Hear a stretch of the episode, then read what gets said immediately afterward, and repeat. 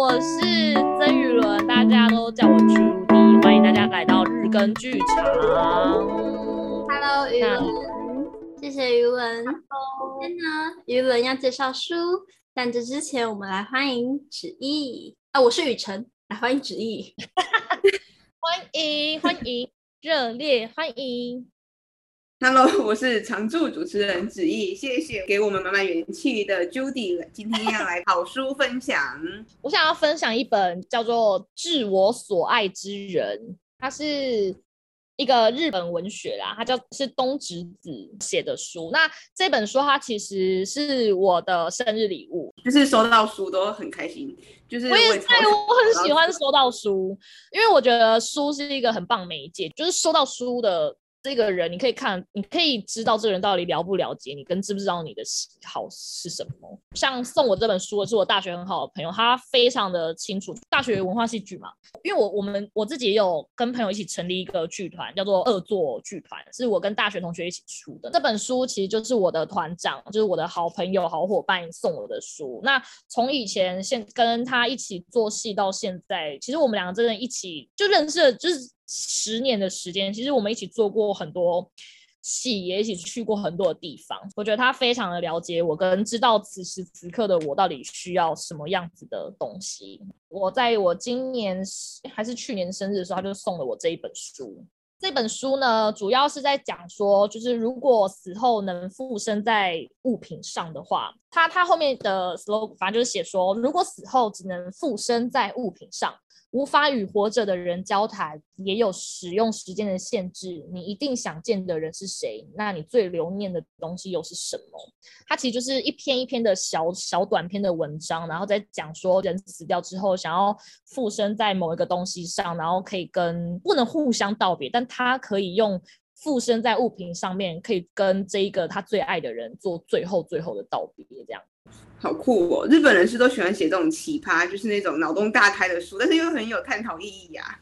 对，我自己也，就是我自己也很很喜欢日本文学，我很喜欢他们叙事的态度。你会觉得他们讲的东西很平淡，可是他想要讲，就是又是一个很深层的。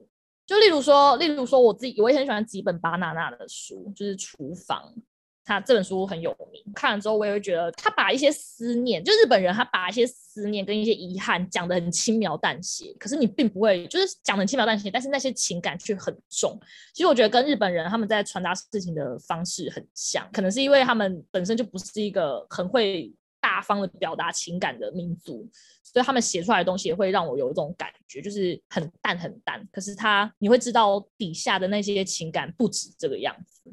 Kitchen 其实是一个很短篇的小说，想问的是，《自我所爱的人》里面的十一件物品也是像这样吗？就是十一个短短的故事，它甚至比吉本巴纳基本上是就完整的一本小说，是在讲同一个故事嘛。可是，嗯，我记得厨房里面有三，哎、呃，好像收录不止一个小说，但其中一个是厨房，对不对？因为他后来出了很多版本，可是我后来买的那个版本，我其实因为大学的时候看的，我有点忘记了。哦，好吧，那我买掉的版本好像那一本里面有三个短片，然后第一个是厨房。呃，对，我是直接买厨房那一个单本。哦，好。其实这一本书非常的小本，它甚至比我们，它其实在手掌大小的书，然后里面就收录了十一个小短片的故事，每一个都大概十几页就没了。我其实有很多篇都让我觉得。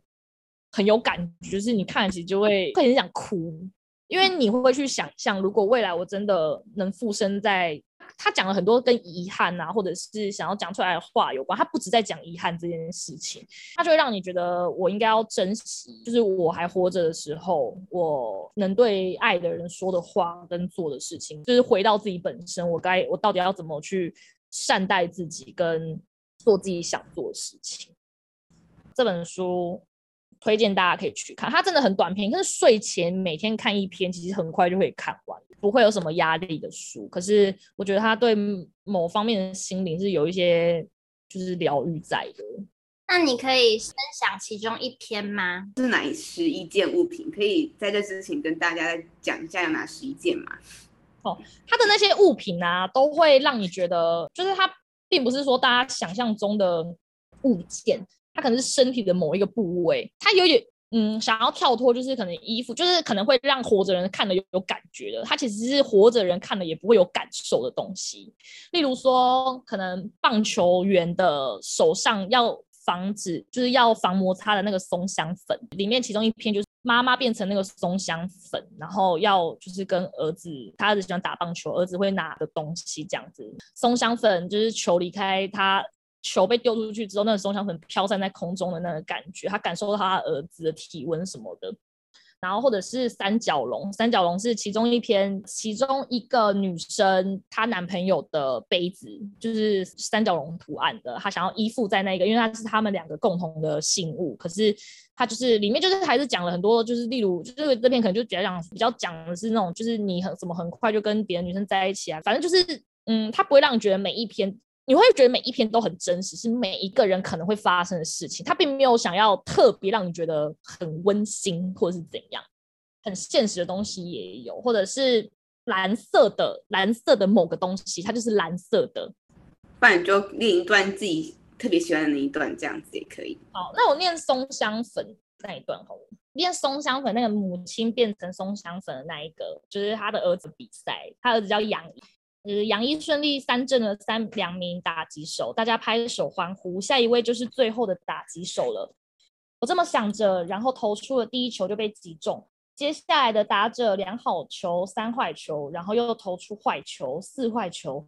再下一位的打者竟然是触身球。杨一脱下帽子跟打者道歉。打者保送上垒，变成满垒的局面。下一位打者慢慢的走向打击区，黑色的头盔下的眼睛金光四射。这样下去，要是被集中的话，就会变成再见全垒打，比赛就输了。杨一要稳住啊！我以为杨一又会露出好像要哭出来的表情，然而他露出了微微的笑容。他跟捕手琢磨比了几个手势，轻轻点头，然后弯腰把我拿在手里，好像要集中精神一般，闭上眼睛，用力的把我拍在了掌心上。我奋力的飞向空中。啊！我这么想着的瞬间，我看见杨一的后颈，制服的红皮带，然后阳光非常刺眼，什么也看不见了。我的平一已经结束了，平一就是他依附在那个，他们是平一科这样依附的意思。等一下，等一下，再一会儿就好了，再一会儿比赛就要结束啦。那个孩子赢了吗？输了吗？啊！但是不管怎么样都没有关系，杨一已经表现得很好了，投的一手好球，真是精彩的比赛。以后那个孩子也会自己好好的思考，自己投球吧。我身为母亲的工作已经结束了，虽然只有短暂的瞬间，最后能再度跟他在一起，真是太幸福了。这样就好，杨一，真的再见了，我这就去夏日天空的那一边了。就是松香粉的最后一段这样。我觉得有一种余韵的感觉，就是小小的短片，但是你就会觉得后面藏着一种很深的隽永韵味。他淡淡的讲出了好好的说再见这件事情，可是很多东西就是要你自己去想象，你可以自己去回想到某一些可能说再见的 moment，你就会就是那个情感，你会觉得有连接在。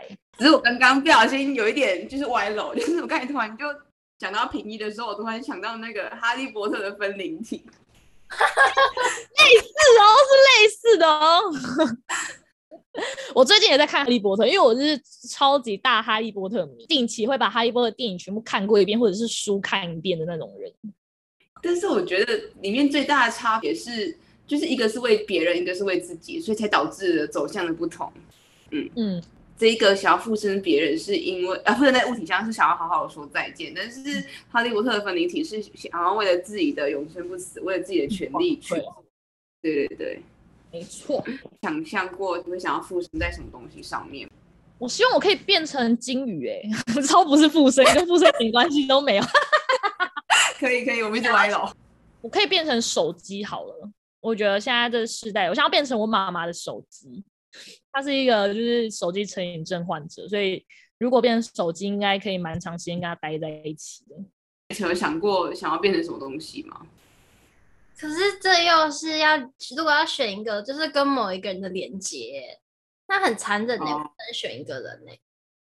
我现在突然觉得很难过，是不管我可以平移在什么事情或是什么东西上面，都是只有我可以感受到对方，我可以在心里跟他有很多 OS，嗯，但事实上对方我是感受不到对方对于我的任何一个就是传想要传达的东西。嗯嗯嗯，他其实是很寂寞的事情诶。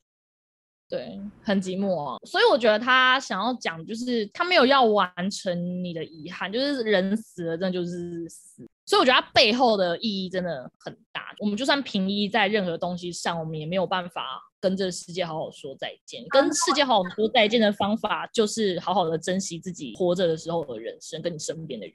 他也可以依附成为一个人的名牌。他是在讲一个，就是阿伯，我们在图书馆啊，或者是就是一个一些地方会一直这个阿北看起来就无所事事，然后也没人什么在洗澡，然后他就是他每天都会来的那种阿北。然后这阿北死掉的时候，他想依附在那一个一直都很漂亮又对他很轻声细语的那个柜台的一个叫小雪的名牌。他前面就在讲说，真的很喜欢这个小雪小姐，就是因为她真的像我这种满身缺点活了一辈子的家伙，是就是如果能成为小雪小姐的那一部分，我我当然还是希望啦，非常希望就是那种就是宅男口语。然后他就说好，那我想到了，我想要成为小雪小姐的名牌，这样子就会很像小雪小姐本人，她佩戴着名牌，就是在我喜欢的图书馆工作的时间，就是就像是他们一起工作一样。它里面就是在讲说，就是她成为小雪小姐的名牌之后，她就可以透过名牌去看到原来小雪小姐她看到的场景是这样子。她常坐的地方有一个很肮脏的男人坐在那个位置上，把腿张得很开啊，实在很不像话啊。她才知道原来我也给她添了那么多麻烦啊，早知道。活着的时候就先好好道歉了啊！为什么大家都不尊重在这边工作的人？有人对小雪小姐不客气的话，他就会想说：为什么你们不对她发脾气呢？就是我希望我可以把我的怨气也从这个名牌里面透露出来啊！如果我能为你做到这些事情的话，我也想做啊。不过他会觉得，就是这种阴沉的热情可能会给小雪带来麻烦，但是我无论如何都很想要报答你这样。后来，这个小雪小姐就要结婚了，所以她的名牌要换掉了。但是那个小雪小姐说，她的名牌不会改，因为小雪这个姓虽然像是名字常常被取笑，她小时候很讨厌，但是要是换掉这个名牌，这个姓就不能使用了。她就把她的围裙拿下来，然后看着那个名牌，然后觉得说，哦，换掉名牌也很可惜。这个名牌最后没有被换掉，她也没有特别讲说，就是她会不会一直都依附在这个名牌上。它里面有很多种不同的人的口吻，妈妈啊、女人啊、阿伯啊，然后或者是一个书法老师的弟子啊。其实我觉得他这样一个小小的短篇故事，他有点探讨很多面向。第一个，他是说为什么就是生前不好好说再见，然后第二个是大家有没有好好的看待过这些弱势族群，然后第三呢是名字对于一个人的意义，探讨的面向很多，虽然是一个短篇。没错，你讲的很好。因为我那时候拿到这本书，其实我大概也都知道这本书可能要讲什么。可是，在看的当下，你就会又发现，就是他其实想讲的不只是可能我们比较熟知的关于遗憾是什么，而是更多的是，就是这个社会上就是有百百种人，他拿出了其中十一个人，然后跟你说他们也会有遗憾，就是你可能不会亲自去想象的他们死掉的生活，可是他们死掉之后，他们也想要有感谢的人，也想要有。能够再见一面的人，这样子。现在给 Judy 一个向他的好朋友告白的时间，你有没有想要对送你这本书的好朋友说几句话呢？送我这本书的好朋友呢，希望他可以更知道他自己的存在有多重要。我们这个年纪到了一个开始会，就是我们的理想跟现实到底要怎么去做平衡。他做了很多不是想做的事情。就例如说，他开始他去当老师，可是当老师不是他想做是，他是为了赚钱嘛。他想要更自由自在的去创作，他也不知道他的这些选择会如何去影响别人，或者是这些学生在被他教导的过程中得到了什么东西。但我想要跟他讲说，就是我觉得你不要小看自己的力量，因为从大学到现在，我一直都觉得你给了很多。我可能自己都看不到东西，我骨子里其实有点不太相信。我会觉得每一个人跟人相处都会是一定这个宴席一定会散掉，每一个人可能到了人生哪一个阶段他就会不见了。可是我觉得的这些大学同学都会让我相信，就算未来人生的阶段不一样，我们都还是曾经都在彼此的心里有某一个很重要的地方。那我相信他在遇到他的人的过程，他一定也可以遇到，就是把他放在一个很重要的位置的人。我也希望他就是记得，我们都把他放在一个很重要的位置，希望他可以记得这件事情，不要担心还没有发生的事情。刚刚那一篇就是致我所爱之人，没错，致我所爱的人，我的朋友，需要念出他的名字吗？还是不用？我们是一个很 free 的，对啊。屏风老师，希望你可以更坚定的相信自己是对的，因为你就是一个很棒的人，不容许你怀疑你自己。那我要把这句话送给 Judy，Judy，、嗯、不要再怀疑了，你现在不相信，在怀疑什么？对啊，我对我因为我也是一个很爱怀疑我自己的人，然后我身边就是也是会一直 被说，就不要再怀疑自己，我会记得的。谢谢，谢谢遇到的你们。就是你在对别人说的时候，其实也是对自己加油打气。所以你就会说你承你你觉得承担起这些话嘛？当别人对你这些祝福的时候，你承担得起吗？对，然后就觉得，当你说出口的时候，你好像有这样子的勇气，你就觉得你要对得起自己曾说出的这些话，所以我就觉得，嗯，就是讲出来，然后让大家一起成长，我觉得是一件很好的事。所以我刚才就是觉得，你的好朋友送你这本书，一定是背后面有深刻意义，从他的书名以及他想要表达的内容来说，所以才希望有话就要大声说出来，不要留下遗憾。好，没问题，有爱真的就要说出来，我也还在练习这件事情。那我们这一集要不要就用你也喜欢的一段，你觉得适合作为结尾的这本书的片段，来让我们这一集有一个婚线结尾？我想要分享这篇叫做《私语》，她其实是一个女儿对想要附身在妈妈的助听器上，因为她妈妈是有点重听，这个妈妈很常就是会很大声的跟女儿说话，然后都会是妈妈的态度都很不好啊。就是因为他开始重听啊，配了助听器。要是他能成为助听器，可不可以从他那边听到他的想要讲的话、私密的话这样子？他说他的妈咪呢，为什么会叫他妈咪？是因为他从小开始一直都是妈妈要叫他叫妈咪的，所以他就习惯叫妈咪。因为他妈妈是一个蛮横、任性、麻烦的妈咪。那为什么我要特地回到他身边呢？他一边想着，一边就是朝了。平一科说的那张纸上吹了一口气，他就变成了那一个兵器。妈妈的心情很不好，走在路上的时候啊，他都会刻意的放大音量，他的妈咪也会很大声的回答他。两个人就是其实在路上讲话的时候都很像在吵架。例如说，他可能就会说：“外面的灯泡不会亮啦。”妈妈就会哈什么？然后他就要很大声的再说一次：“我说外面玄关前面的灯泡没有了。”然后他就会说：“灯泡没有了，就快点换呐！吵死了，这种事要吼什么啊？”不喜欢大声讲话，可是因为妈咪重听，所以他才这个样子。所以他建议妈咪要佩戴。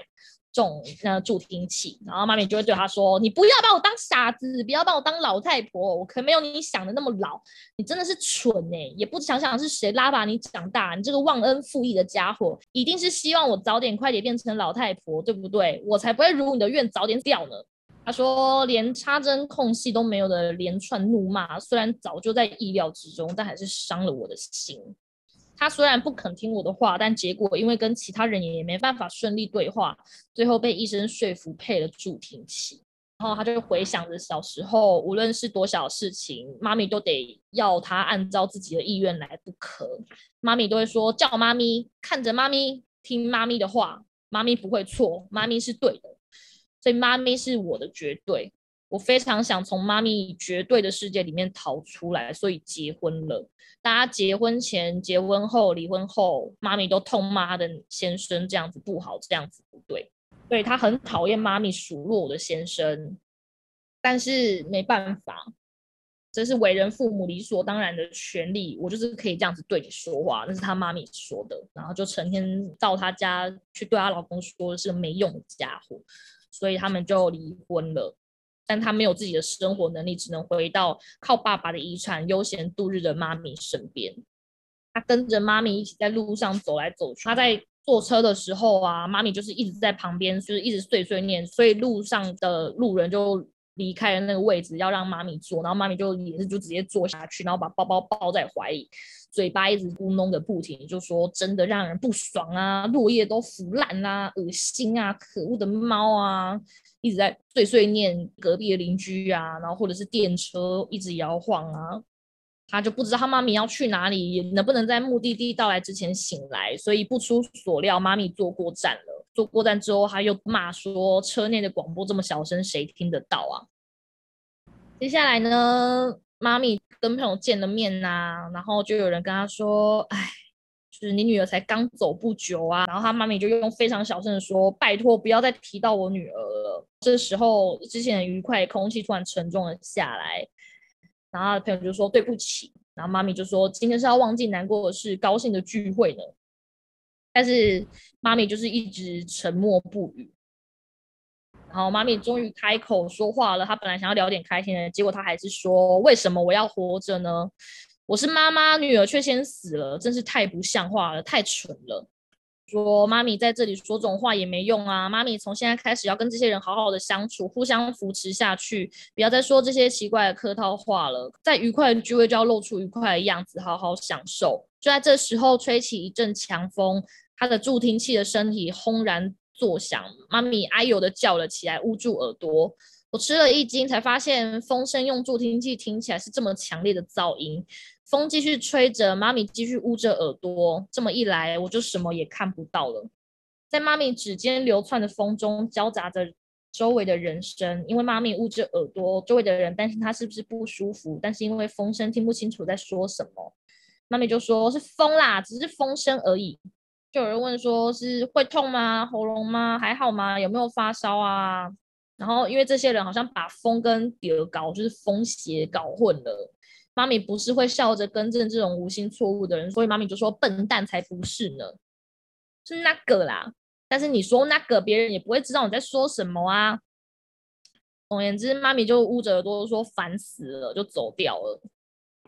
到了没风的地方，你就好好的把话说清楚，跟他们说，因为带了助听器，风声听起来很吵。但妈咪从以前就觉得各种事情都很麻烦，为什么到了这个年纪还改不过来呢？之所以不能忍耐，可能是因为比以前更难受了吧。所以妈咪，你其实也觉得我很麻烦吧？在我还是婴儿的时候，在我小时候缠着你的时候，在我反抗妈咪的时候，不顾妈咪反对结婚的时候，接着离婚回家的时候，然后我生病的时候。你全部都写在脸上哦，那种麻烦死了的表情，完全心不在焉、眼神涣散的表情，一直都是这样的。然后呢，他就持续往前走。妈咪这个样子，妈咪大家都很关心你，试图想要安慰你，想要对你说出好话，可是你一直捂着耳朵。你不是也很想要知道他们在说什么吗？这时候，妈咪停下脚步，她说的话好像传达到妈咪身上了。妈咪说：“你们在说什么？我完全听不到啦。”然后他用非常大声的声音说：“带了这个东西，我还是什么都听不到，而且风声吵得要死。”然后接下来，妈咪就把助听器从耳朵拿出来扔到地上。他说：“妈咪，等一下，不要抛弃我啊，是我啊，助听器就是我啊。”掉在地上的我，望着妈咪的脚逐渐远去。妈咪的朋友们追着他：“妈咪，等一下，拜托你等一下！”我在地上拼命的叫道：“从现在起，妈咪会一直需要我啊。”而且我还有很多话想跟妈咪说，我有很多次憎恨到想杀掉妈咪的地步，但是我爱妈咪，所以回来吧，妈咪不要抛弃我。强风把我吹得滚了几滚，轰然的声音从我体内穿过，这一段就结束了。哇，这这真的是把很复杂的情感给讲得很清楚诶。给描绘成前面讲的时候，你就会觉得这个人真讨人厌，但是到后来你已经不知道怎么说。嗯，就是那些情绪都一定有它的原因。我觉得回归到现实生活也是，就是跟家人相处，我觉得是有很多这样子的情绪在。到底要怎么跟不同世代的人相处，然后他又是你爱的人，讲出来的话一定会有很多不好听的时候，这时候要怎么办？很感谢 Judy 为我们用他很厉害的读本实力，对我们朗读这一小段唱作俱佳的有关于爱的这件事情。最后讲到起风，让我想到清风起风的台词：“以爱之名，你还愿意吗？”希望对我与我们所爱的人都能更珍惜拥有一切。谢谢 Judy，谢谢 Judy，谢谢，谢谢，拜拜，拜拜，拜拜。